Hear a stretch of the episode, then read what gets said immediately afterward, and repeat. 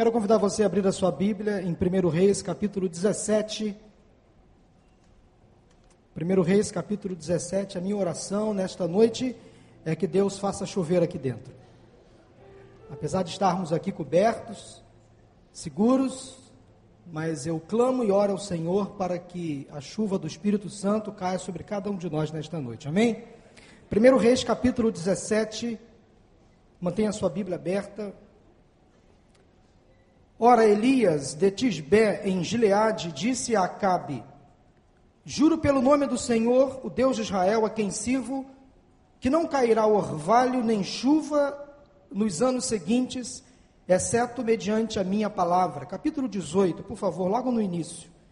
Depois de um longo tempo, no terceiro ano da seca, a palavra do Senhor veio a Elias: Vá apresentar-se a Acabe, pois enviarei chuva sobre a terra. E Elias foi. Mesmo capítulo, versículo 41. E Elias disse a Acabe: Vá comer e beber, pois já ouço o barulho de chuva pesada. Então Acabe foi comer e beber.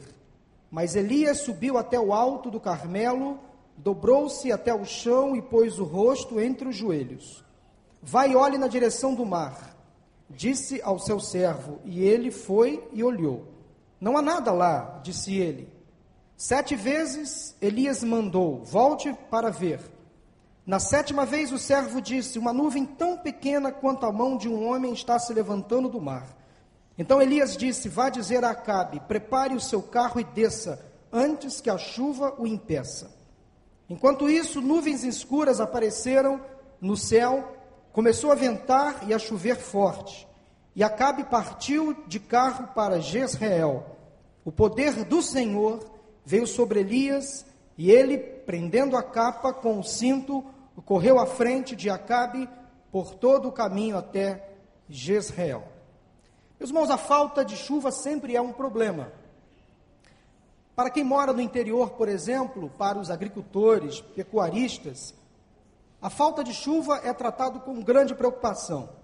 Quando a chuva demora a cair, a plantação sofre os animais sofrem, o ar fica mais seco. Para quem, por exemplo, mora nas grandes cidades como Rio de Janeiro, São Paulo, nos grandes centros, a falta de chuva agrava a saúde daqueles que têm, por exemplo, problemas respiratórios. Quem, por exemplo, já morou ou já foi visitar Brasília, Goiânia, lugares muito secos do nosso país, sabem como é difícil o ar. Fica mais seco, é difícil respirar. Se a falta de chuva seca ou estiagem, como muitos chamam, sempre é sinônimo de preocupação e problemas, a presença da chuva é sinônimo de vida, porque a chuva traz o verde de volta, a chuva recupera a saúde, a chuva mexe com a autoestima, a chuva embeleza a natureza, o verde anuncia a presença de água e sem água não há vida. Sem água não há esperança. Quando alguma expedição da NASA, por exemplo, vai a um planeta próximo, faz alguma descoberta, alguma expedição, tenta trazer alguma experiência, na verdade, o que eles vão também é em busca de água, porque eles sabem que se encontrarem água, encontrarão vida. O texto que nós acabamos de ler, os textos que acabamos de ler, eles mostram Israel vivendo um período de seca. Os versículos 1 do capítulo 17 de 1 Reis, e ainda no versículo seguinte do mesmo capítulo, vocês vão perceber o povo de Israel, a nação de Israel, vivendo um período de seca. Para que vocês possam entender o contexto, a seca foi algo que veio da mão de Deus, um castigo que Deus colocou diante do seu povo por causa da idolatria. Volta e meia, Deus disciplina o seu povo em função de algum erro, em função de algum pecado. E não foi diferente neste exato momento da história, quando o povo de Israel se voltou para adorar deuses falsos. Daí Deus castigou o seu povo trazendo a seca. Ora, para um contexto cultural onde muitos naquela época dependiam da agricultura, a seca era um grande problema. A seca durou por quase três anos. Três longos anos de seca de estiagem. Naquela época, meus irmãos, nos tempos do Velho Testamento, reis e sacerdotes em Israel eram ungidos, eram escolhidos por Deus para que eles servissem como representantes do Senhor diante do povo. E aqui nós temos um rei escolhido por Deus, chamado Acabe, separado por Deus. Acabe era governante do reino do norte, em Israel. Acabe era um bom rei, hábil, poderoso. Ele tinha um problema. E o seu problema se chamava Jezabel, a sua mulher. O grande erro estratégico de Acabe, do rei Acabe, foi se casar com Jezabel. Jezabel era uma mulher que desagradava o coração de Deus introduziu em Israel a adoração a deuses falsos. Então Acabe, de rei escolhido por Deus, passou a ser um rei problemático, porque junto com sua esposa, manipulado e influenciado por Jezabel, ele introduziu em Israel a adoração ao deus Baal trouxe com esta adoração cerca de 400 profetas. Jezabel também trouxe outros 450 profetas de uma deusa chamada Zerá. Então, uma nação que servia ao único Deus passou a ser uma nação muito politeísta, servindo a muitos outros deuses. Deus escolhia um homem para falar em nome dele, e veio então Acabe, veio Jezabel e introduziu outros profetas falsos para falar em nome dos seus deuses, deuses falsos. Foi nesse contexto de idolatria, de pecado, que Deus levanta um homem que surgiu do nada, um profeta, o maior que as páginas do Velho Testamento já conheceram, chamado Elias. O nome Elias significa meu Deus é o Senhor. Então Deus traz Elias de Tisbé, Elias é chamado para o ofício profético e se, apre se apresenta ao rei Acabe. Que coragem deste homem! A primeira impressão, primeiro, a primeira visão, o primeiro olhar que Acabe teve de Elias está registrado no versículo 1 do capítulo 17. Elias, cheio de autoridade, vindo do Espírito Santo de Deus, se apresenta ao rei e simplesmente diz em alto e bom som: vai ter seca. Juro pelo nome do Senhor, o Deus de Israel, a quem sirvo, que não cairá orvalho nem chuva nos anos seguintes, exceto mediante a minha palavra. Que autoridade, que poder, intrepidez de Elias. A falta de chuva, então, seria um grave impedimento para o progresso do reino de Acabe. Era tudo que o rei não queria receber da parte de um profeta esta notícia: não vai chover, seca haverá pelos próximos anos. É claro que esta notícia revoltou o coração do rei Acabe. De forma proposital, Deus pesou a mão sobre o seu povo, sobre a nação de Israel, por causa de um rei, escolhido por ele, mas que tomou decisões erradas. Mas Deus quis preservar a vida do profeta Elias. Elias, sim, servia ao único Deus, verdadeiro e fiel, o Deus Todo-Poderoso, grande El Shaddai. Deus retirou Elias para o deserto, mesmo distante do seu povo, durante três anos. Durante os três anos de seca em Israel, Elias foi sustentado por corvos. Diz o versículo 4 de 1 Reis, capítulo 17, que durante o tempo de seca, Deus não deixou faltar água a Elias, havia um riacho para ele beber água. Depois que o riacho secou, Deus providenciou que Elias fosse cuidado por uma família. Nada faltou a Elias durante os três anos de seca.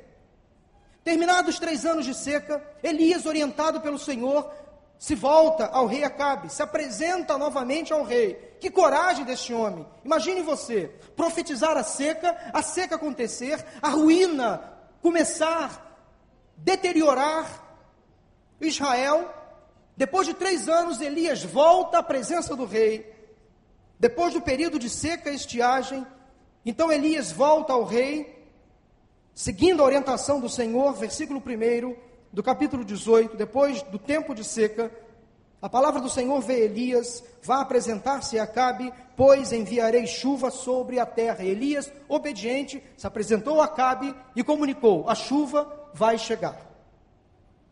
A chuva vai chegar. O povo continuou envolvido com a idolatria. O culto a Baal continuava em pleno Israel, nação escolhida por Deus. Elias sozinho diante do Senhor enfrentou os 450 profetas de Baal, mais os 400 profetas da deusa Azerá, derrotou-os no Monte Carmelo, novamente se apresenta a Acabe e diz: Prepare-se, pode comer e beber, pois ouço o barulho de chuva pesada. Eu já preguei sobre esse texto num outro, num outro, momento, preguei uma outra mensagem, e na época eu fiz uma dinâmica com o grupo que aqui estava, e vou repetir essa dinâmica agora. Você já ouviu o barulho de chuva? É muito interessante o barulho da chuva. Nós vamos agora simular com as nossas mãos, com os nossos dedos, o barulho da chuva. Deixe suas mãos, por favor, bem livres. E eu vou daqui reger vocês, o movimento de vocês. Toda chuva começa com pingos finos, que nós chamamos de quê? Está chuviscando, é aquela garoa, né? Mas quando a garoa começa a aumentar, então o barulho da chuva começa mais ou menos assim. Coloca os seus dois dedos indicadores, vai batendo assim. A chuva começa assim. Está ouvindo aquele barulhinho longe? Aí a chuva aumenta. Agora bate os dois dedos. Olha, está aumentando a chuva. Agora bate os três dedos, a, a chuva está aumentando. Está ouvindo o barulho da chuva? Aí depois de um certo tempo, trovão, bate os quatro dedos agora. Opa, já está chovendo mais forte. Aí começa o temporal, bate os cinco dedos assim.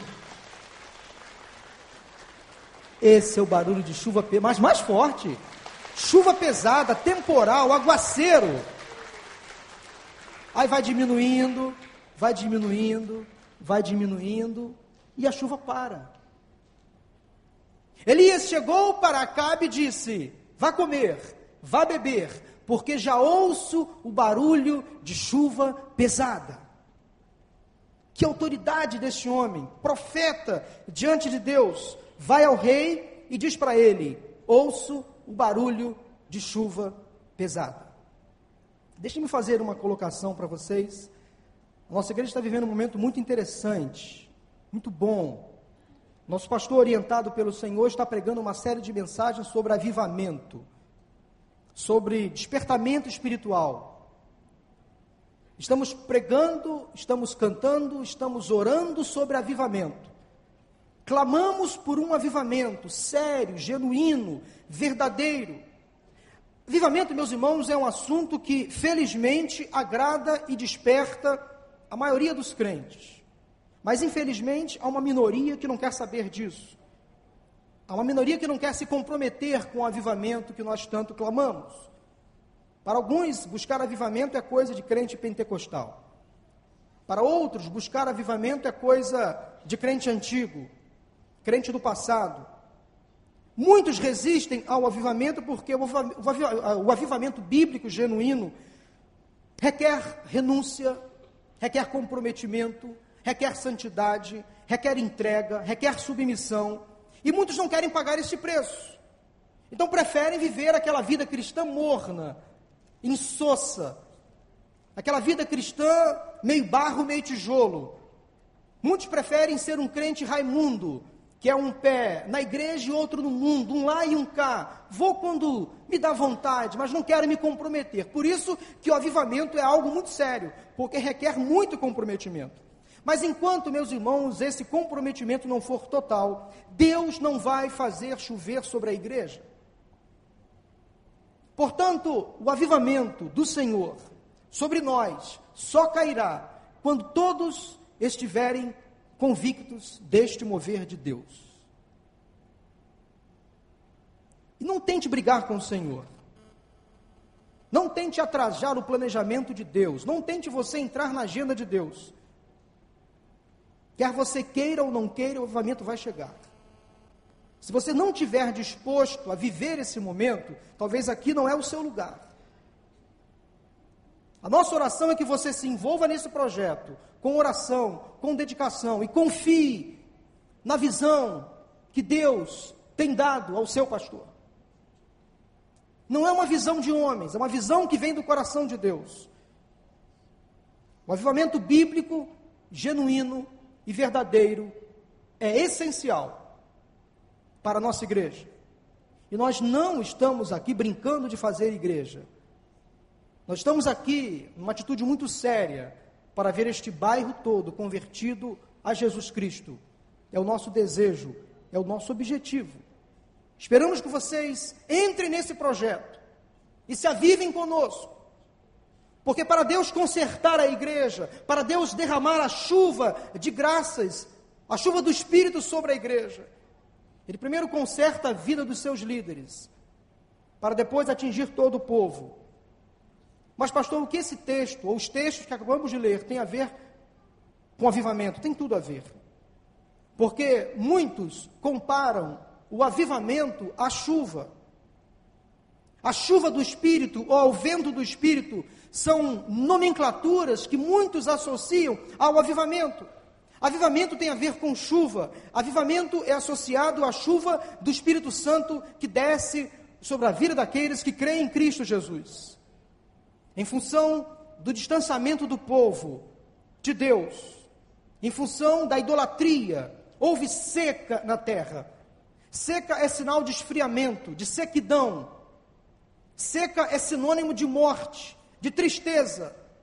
Mas chegou um momento que a seca acabou em Israel. Deus trouxe chuva de volta sobre a terra de Israel. E aquela notícia do derramar da chuva, trouxe alento, trouxe esperança para o povo de Israel. O povo se voltou novamente a Deus, ao Senhor dos exércitos. Então Elias trouxe a notícia a Acabe: prepare-se, porque vai chover. Meus irmãos, quais foram então as atitudes que Elias tomou antes que a chuva caísse sobre a terra, dando fim ao período de sequidão? Quais são os passos que antecedem a chegada da chuva, a chuva do avivamento? Antes da chuva cair sobre a terra, Elias se posicionou da seguinte forma: em primeiro lugar, acompanhe a partir do versículo 41 de 1 Reis, capítulo 18. A primeira decisão que Elias tomou é que ele foi ao Monte Carmelo. A palavra Carmelo no hebraico significa terra plantada parque, jardim, ou seja, lugar verde. Carmelo significa lugar verde, lugar de plantação. Em outras palavras, lugar onde a chuva cai, lugar de vida. Elias foi atrás do verde, ele subiu no alto do Carmelo, ele foi atrás da presença do Senhor. A mais bela e conhecida poesia bíblica, no Salmo 23, o salmista faz menção ao verde quando diz: Em verdes pastagens me faz repousar e me conduz a águas tranquilas. Assim Elias fez. Ele subiu ao cume do Monte Carmelo para ali ter o encontro com o Deus da vida. Ele teve o um encontro pessoal com o Senhor. Nós também precisamos, como Elias, buscar água e os pastos verdejantes na presença do Senhor. É ali que alimentamos a secura interior. É junto ao verde, é junto às águas que recuperamos a alegria perdida, a energia gasta. É no Carmelo de Deus, é no encontro pessoal com o Altíssimo que renovamos a comunhão, a esperança, a fé, o amor. É lá no pasto verdejante do Senhor que Ele renova as nossas forças e direcionam a nossa espiritualidade. Enquanto o rei Acabe foi comer e beber, Elias subiu ao Monte Carmelo para orar. Ele já estava prevendo a chuva que cairia sobre a terra. Diz o versículo 42 que Elias subiu ao alto do Carmelo, dobrou-se até o chão e pôs o rosto entre os joelhos. Dá para imaginar a cena? Elias, o profeta de Deus, o grande Elias, no como de um monte chamado Carmelo, plantação verde, lugar de água, apesar da seca. Ele se dobra, ele se curva, ele põe, coloca o, o rosto entre os joelhos. Mas, pastor, o que significa esta atitude de Elias? Significa muita coisa. Elias foi ao Carmelo para se humilhar diante do Senhor. Ele se prostrou diante de Deus, ajoelhado em oração e súplica, clamando pelos pecados do povo. O povo já tinha se arrependido, ele estava fazendo com Deus uma aliança, novamente uma aliança. Senhor, receba a confissão do teu povo, o arrependimento do teu povo. Ele era profeta. Uma vez que o povo arrependido voltou a confessar que só Deus era o Senhor, Elias estava ali no Carmelo, clamando a Deus. Meus irmãos, todos nós precisamos de um Carmelo não de um monte físico especificamente, mas todos nós precisamos de um lugar onde vamos nos encontrar com Deus, falar com Ele. Talvez o seu Carmelo seja o interior do seu quarto, onde você fecha a sua porta, se ajoelha diante do Deus Altíssimo e começa a clamar, começa a pedir, começa a confessar os seus pecados. Comece a clamar pela sua igreja, pelos seus pastores, pela sua própria família, por você mesmo. Comece a interceder pelos outros. Talvez lá no seu quarto seja o seu Carmelo. Lugar verde, lugar de esperança, lugar de vida. Lugar onde você vê a vida. Talvez o seu Carmelo seja aquele momento de culto doméstico, onde você reúne o seu cônjuge, os seus filhos, e ali adoram ao Senhor, cantam louvores a Ele. Talvez o seu Carmelo seja o seu pequeno grupo, ou na grande celebração. Mas talvez você não tenha com quem compartilhar no seu Carmelo, o seu Carmelo, lugar de plantação, lugar verde, lugar de vida, lugar onde você se encontra no jardim do Senhor. Seja você sozinho com Deus, não importa onde seja o seu Carmelo, mas tenha um Carmelo para adorar a Deus lugar onde a presença do Senhor se manifesta, lugar onde você abre o coração para Ele. Foi o que Elias fez. Lugar de descanso, de refrigério, lugar onde vamos nos prostrar diante da presença do Senhor para confessar pecados, para interceder pelos outros, para agradecer as bênçãos e os livramentos alcançados. Carmelo é lugar de adoração. Para a chuva cair, nós precisamos ir ao Carmelo, quantas vezes forem necessárias é lugar de encontro com Deus. Carmelo é sinônimo de entrega, de humilhação. Pastor Elton Rangel, um grande homem de Deus, esteve conosco este ano, durante o congresso de missões, numa reunião com a equipe pastoral desta igreja. Ele falou uma das frases mais impactantes que eu já ouvi na minha vida, que eu guardei, anotei na minha agenda. A seguinte frase sobre oração, ele falou assim: O diabo não dá rasteira no crente que ora de joelhos. O diabo não dá rasteiras no crente que ora de joelhos. Ele usou Lamentações de Jeremias, capítulo 3, versículo 29, que diz assim: Ponha o seu rosto no pó, talvez haja ainda esperança. A atitude de Elias foi exatamente esta atitude que o pastor Alto Rangel pratica. Ele tem como hábito orar de joelhos. E às vezes, muito mais do que de joelhos, ele se prostra com o rosto no pó. Quer sinal maior, quer atitude maior de submissão, de entrega, de humilhação, do que você se render ao Deus Todo-Poderoso. E dizer, Senhor, eis aqui a minha vida como sacrifício, como entrega total. Dependo de Ti. Meus irmãos, avivamento começa com humilhação, com submissão, com entrega, com prostração, com rendição. Vivo não mais eu, mas Cristo vive em mim. Não é o Paulo que vive, é Cristo que vive nele e através dele. Avivamento começa de dentro para fora. É quando eu me conscientizo de que o primeiro passo eu tenho que dar. Esse primeiro prazo é no Carmelo, é lugar de adoração, de serviço, de entrega, de humilhação, de submissão, de rendição. Senhor, eis-me aqui, sou teu servo, submisso à tua vontade. A chuva do avivamento só cairá quando todos se humilharem na presença do Senhor. Mas, meus irmãos, se o Carmelo significava para Elias lugar de busca, de humilhação, de entrega, de prostração, de encontro com Deus, O leitor mais atento do capítulo 18 vai perceber que nos versículos anteriores foi no mesmo Carmelo que Elias travou uma das suas principais batalhas contra os profetas de Baal e contra os profetas de Azerá. E ele venceu todos eles. Todos os falsos profetas foram mortos pelo Deus de Elias. Significa dizer que lá no Carmelo, naquele lugar onde você vai se encontrar com Deus, também lá você vai enfrentar grandes batalhas. Os inimigos vão se prostrar diante de você, mas antes eles vão se colocar de pé diante de você, eles vão te afrontar. É lá no Carmelo que Deus vai te dar vitória sobre aquilo que tem afrontado a sua vida. É no Carmelo que você vai enfrentar as suas maiores lutas, as suas maiores batalhas. Foi assim com Elias. Antes de profetizar que a chuva viria sobre Israel, ele enfrentou no mesmo Monte Carmelo batalhas terríveis, mas ele saiu vencedor de todas elas. Carmelo é lugar de batalhas. Para aquele que se entrega ao Deus do Carmelo, é lugar de batalhas vencidas. Não é lugar de derrotas. Quem tem te afrontado? Quais são os inimigos que têm se colocado diante de você?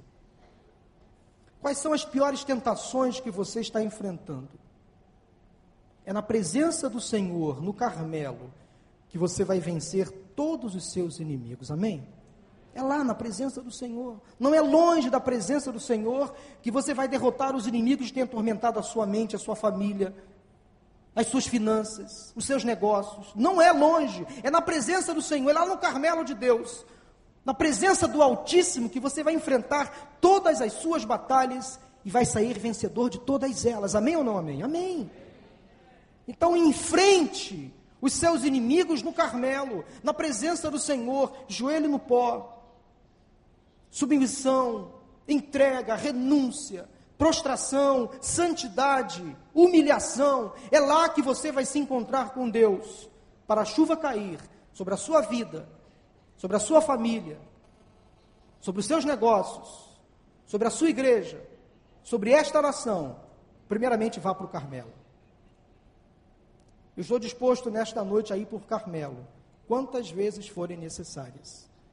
Lugar de entrega, lugar de morte do eu o lugar onde Cristo vai viver em mim através de mim.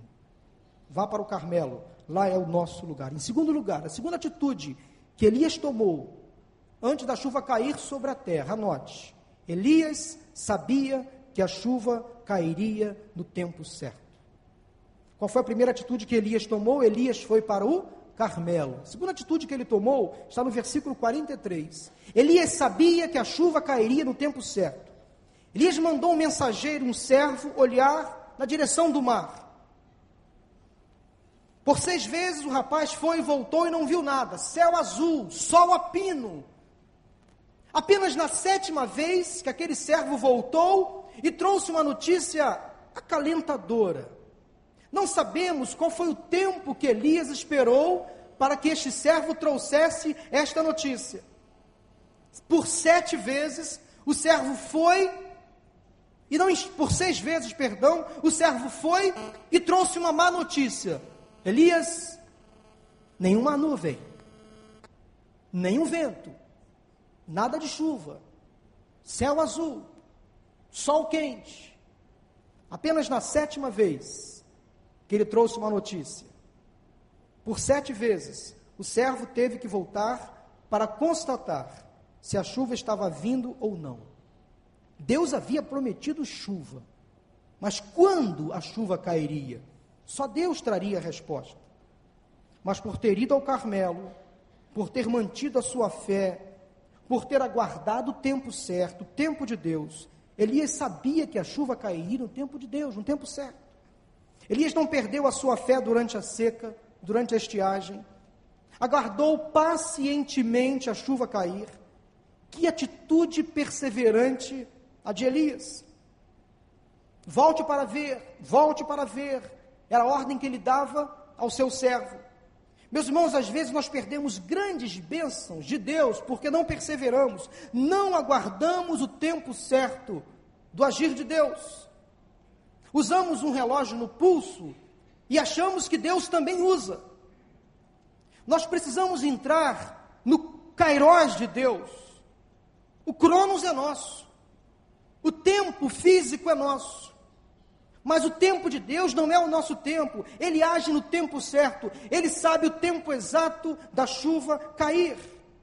Elias não se desesperou, pelo contrário, ficou aguardando o tempo da promessa por sete vezes. O seu servo foi e voltou, foi e voltou, até que trouxe uma notícia que deu um certo alento a Elias, o Deus que prometeu. Já cantamos aqui hoje, é fiel para cumprir. Se ele prometeu chuva, ele ela cairia. Cedo ou tarde, a chuva cairia. Às vezes nós murmuramos, humanos que somos, falhos, aguardando uma bênção de Deus, uma resposta, uma promessa que ele fez, mas o tempo passa, o tempo voa e a chuva não cai. Vocês pensaram em outra coisa, né? O tempo passa, o tempo voa e a chuva não cai. E aí nós perdemos a bênção porque não perseveramos. Deus sabe o tempo certo de agir. Eu me lembro de João capítulo 11, uma história muito conhecida, uma família amada por Jesus, amigos de Jesus, três irmãos que faziam parte de um grupo íntimo de Jesus, Marta, Maria e Lázaro. Lázaro amava esses três irmãos. Eis que de repente Lázaro adoece. É uma história muito conhecida, muito bonita. As irmãs mandam avisar a Jesus: Aquele a quem tu amas está doente.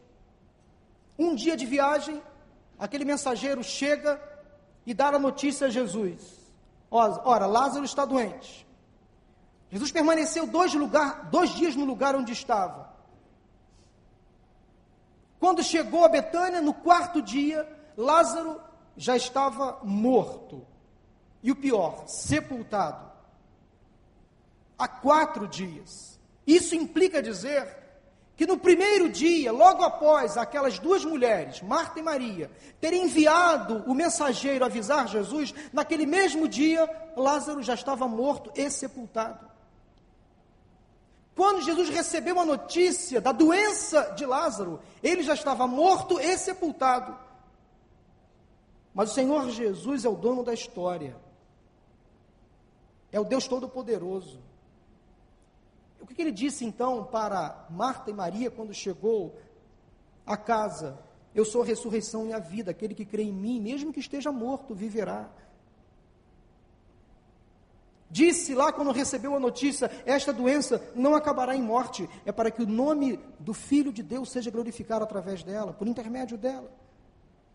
O restante da história vocês conhecem. Quando Jesus chegou à casa, as duas irmãs estavam aflitas, chorosas, de luto. Jesus foi à gruta, ao sepulcro, onde Lázaro estava sepultado. Tirem a pedra, deu uma ordem.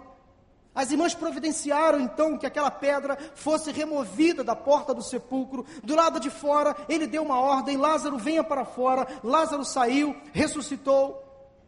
Jesus não se atrasou, ele nunca se atrasa, ele tem o momento certo de agir. Assim aconteceu na história envolvendo Elias. Ele sabia que Deus agiria no tempo certo. Depois de sete vezes, o seu servo trouxe uma notícia. Deus sabe quando agir.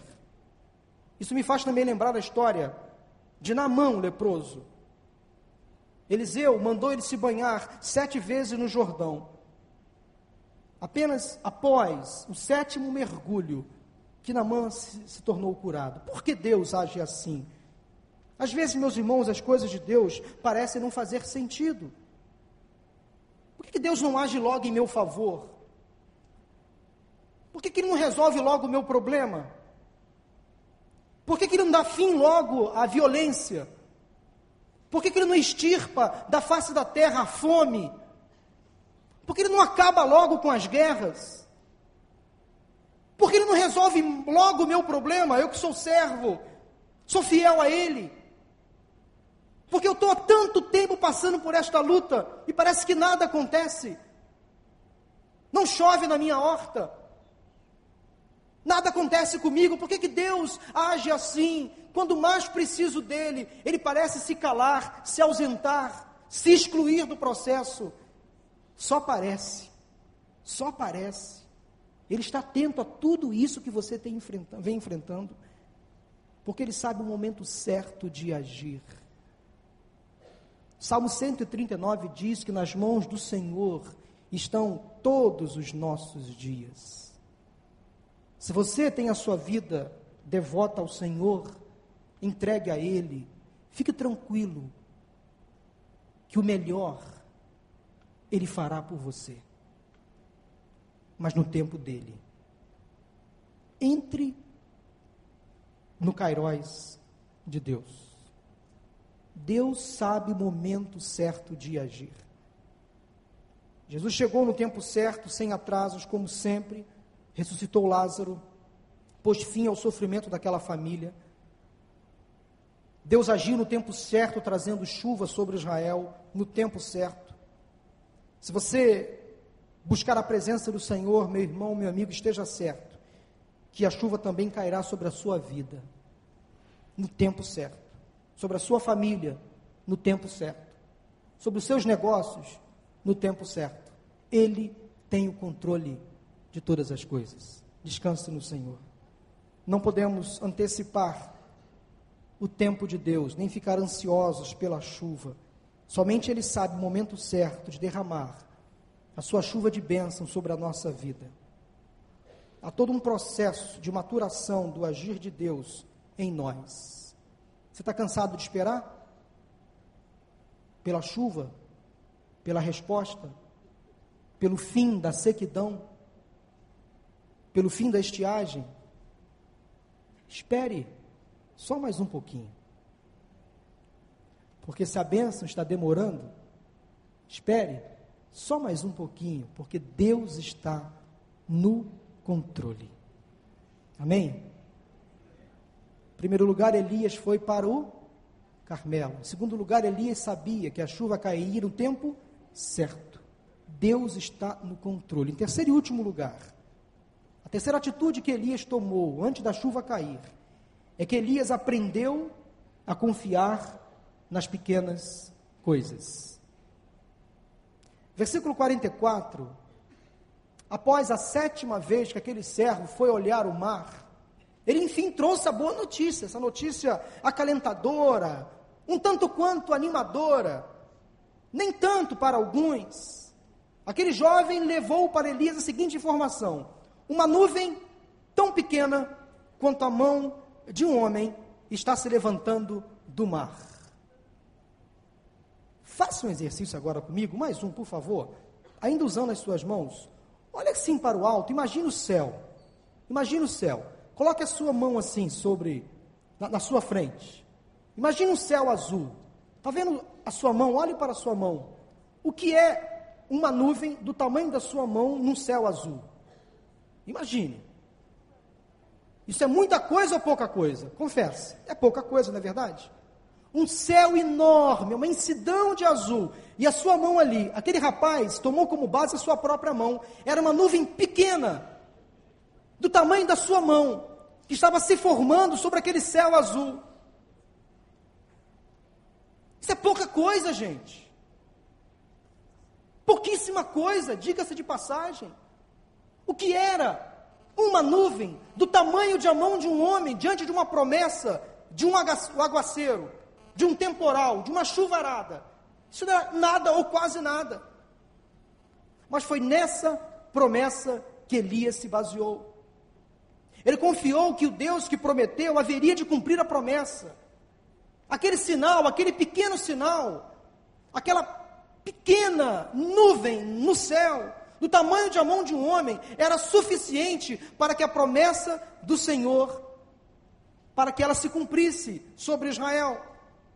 Elias confiou que aquele era o sinal mais evidente de que uma forte e pesada chuva desceria sobre a terra. Aí disse a Acabe: Vá, prepare o seu carro, desça antes que a chuva o impeça, antes que o temporal atrapalhe a sua viagem. Que fé é esta? Eu queria ter uma fé assim de Elias. Ele creu na chuva, mesmo diante de uma nuvem muito pequena no céu, que estava ainda se formando. Que fé deste homem de Deus, homem de Deus chamado Elias. Eu queria, meus irmãos, ter uma fé parecida com a de Elias. Eu não tenho, confesso. O que era uma pequena nuvem? O que aquela pequena nuvem poderia trazer de esperança para uma grande chuva prometida? Aos olhos humanos, nada. Era só mais uma nuvem. Mas para o Senhor, aquela pequena nuvem, do tamanho mão, da mão de um homem, significaria o cumprimento da promessa. Eu gosto muito de um texto bíblico que está em Zacarias capítulo 4, versículo 10, que diz o seguinte: Não despreze o dia das pequenas coisas. Não despreze o dia dos pequenos inícios. Não despreze as pequenas atitudes, os pequenos projetos. Aprendi que Deus age a partir das pequenas coisas, dos pequenos gestos, das pequenas atitudes, das pequenas demonstrações de fé. Deus age nos pequenos negócios nos sonhos pequenos, na fé pequena. É a partir dali que Deus começa a agir. Nunca despreze os pequenos gestos, pois eles têm um grande significado para Deus. Deus vê grandes coisas nas pequenas coisas. Davi, um ninguém, que ninguém notou, exceto Deus, com apenas uma pedra, pouquíssima coisa, derrotou um gigante totalmente armado e poderoso. Um menino um menino qualquer, um adolescente, com cinco pães e dois peixes, alimentou toda uma multidão quando Jesus pediu o seu lanche. Uma viúva pobre deu a melhor contribuição para o Senhor quando foi ao templo, entregou duas pequenas moedas de pequeno valor. Pedro, homem destemido, de pequena fé, andou por sobre as águas. Assistimos aqui hoje, no início do culto, a apresentação dos quase adolescentes que vão se batizar no próximo domingo. Não despreze as pequenas decisões, as pequenas atitudes. Não ridicularize os pequenos gestos. Não menospreze aquele que vem e faz pouco porque às vezes o pouco aos seus olhos é o tudo para ele, é o melhor que ele pode oferecer. Elias aprendeu a confiar nas pequenas coisas. Aprenda também a confiar nos pequenos sinais que Deus vem dando a você. Talvez aquele marido, talvez aquela esposa, aquele filho, distante da igreja, do Evangelho de Cristo, está dando sinais de melhora. Valorize. Ah, pastor, mas são pequenas atitudes. Valorize. São pequenos gestos. São nas pequenas atitudes, nos pequenos comportamentos, é que Deus começa a agir, começa a transformar. De repente, Deus está preparando você para grandes coisas, para grandes projetos, a partir das pequenas coisas, dos pequenos projetos. Deus realiza grandes obras a partir dos pequenos começos das pequenas atitudes, das coisas mais simples. Por isso, não despreze o pequeno, não ridicularize o frágil, não menospreze o simples. Aquele ou aquela que você julga que não tem valor, não julgue as pequenas atitudes, porque ali pode estar um grande mover de Deus, uma grande obra que Deus pode começar a fazer. Não negligencie os pequenos começos, porque eles fazem parte de um grande projeto de Deus.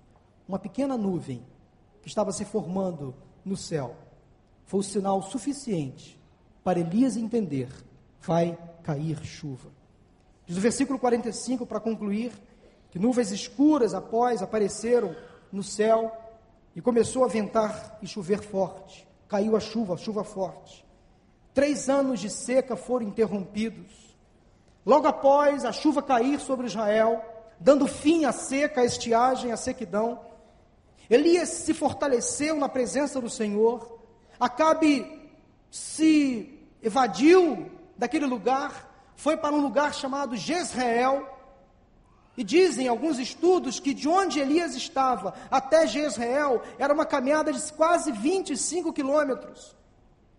E diz a Bíblia, no versículo 46, que Elias correu e alcançou o rei Acabe. O que nos mostra que Elias se fortaleceu fisicamente depois desta experiência.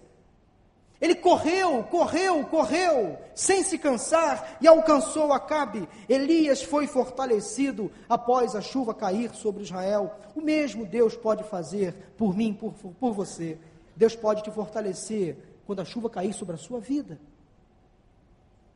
Deus pode fazer você alcançar lugares que você nem sequer imagina. Deus pode fazer você caminhar com segurança, com força. Deus pode fazer você correr e sem se cansar como ele prometeu a Isaías, que aqueles que esperam no Senhor renovam as suas forças, correm e não ficam exaustos, andam e não se cansam. Meu querido irmão, minha querida irmã, eu não sei quanto tempo a seca tem durado sobre a sua vida, sobre o seu casamento, sobre os seus negócios, sobre a sua família Talvez você vive um momento de estiagem espiritual, sem ânimo, sem força para orar, para ler a Bíblia. A promessa de Deus para você nesta noite é que se você for ao Carmelo, se você aguardar o tempo de Deus, e se você confiar nas pequenas atitudes que você precisa tomar, uma chuva imensa vai desabar sobre a sua vida temporal de bênçãos aguaceiro de santidade,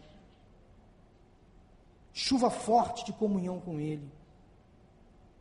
Mas você precisa tomar algumas atitudes para que o avivamento chegue na sua vida, na sua casa, na sua igreja e na sua nação. Vá para o Carmelo, lá é o seu lugar de adoração, de prostração, de serviço, de culto, de entrega, de submissão, de rendição. Entenda que Deus age no momento dele, não no seu, mas no dele. E comece a tomar pequenas decisões, pequenas atitudes. Valorize todas elas, porque se Deus prometeu chuva, vai chover. Confie. Quero chamar a banda vai nos ajudar nesse momento, cantando um louvor. Eu quero orar para que Deus, nesta noite, faça chover, chuva forte sobre a sua vida que nuvens escuras comecem a se formar no céu, para que comece a ventar forte e caia uma chuva do Espírito Santo sobre a sua vida, sobre a sua família. Qual área da sua vida então que está precisando de chuva? É no seu casamento, na sua família? A sua vida está seca, as suas emoções estão secas, a sua alegria secou, a sua energia para o trabalho mingou, o riso secou dos seus lábios. Que tipo de seca, de estiagem você vem experimentando ao longo do tempo? Nesta noite eu vou orar para que Deus derrame uma chuva muito forte sobre a sua vida. Eu creio que o vento está chegando sobre nós. E a chuva do avivamento vai invadir todo este lugar. A nossa oração é que Deus abra as comportas dos céus e derrame sobre nós a chuva do seu Espírito Santo.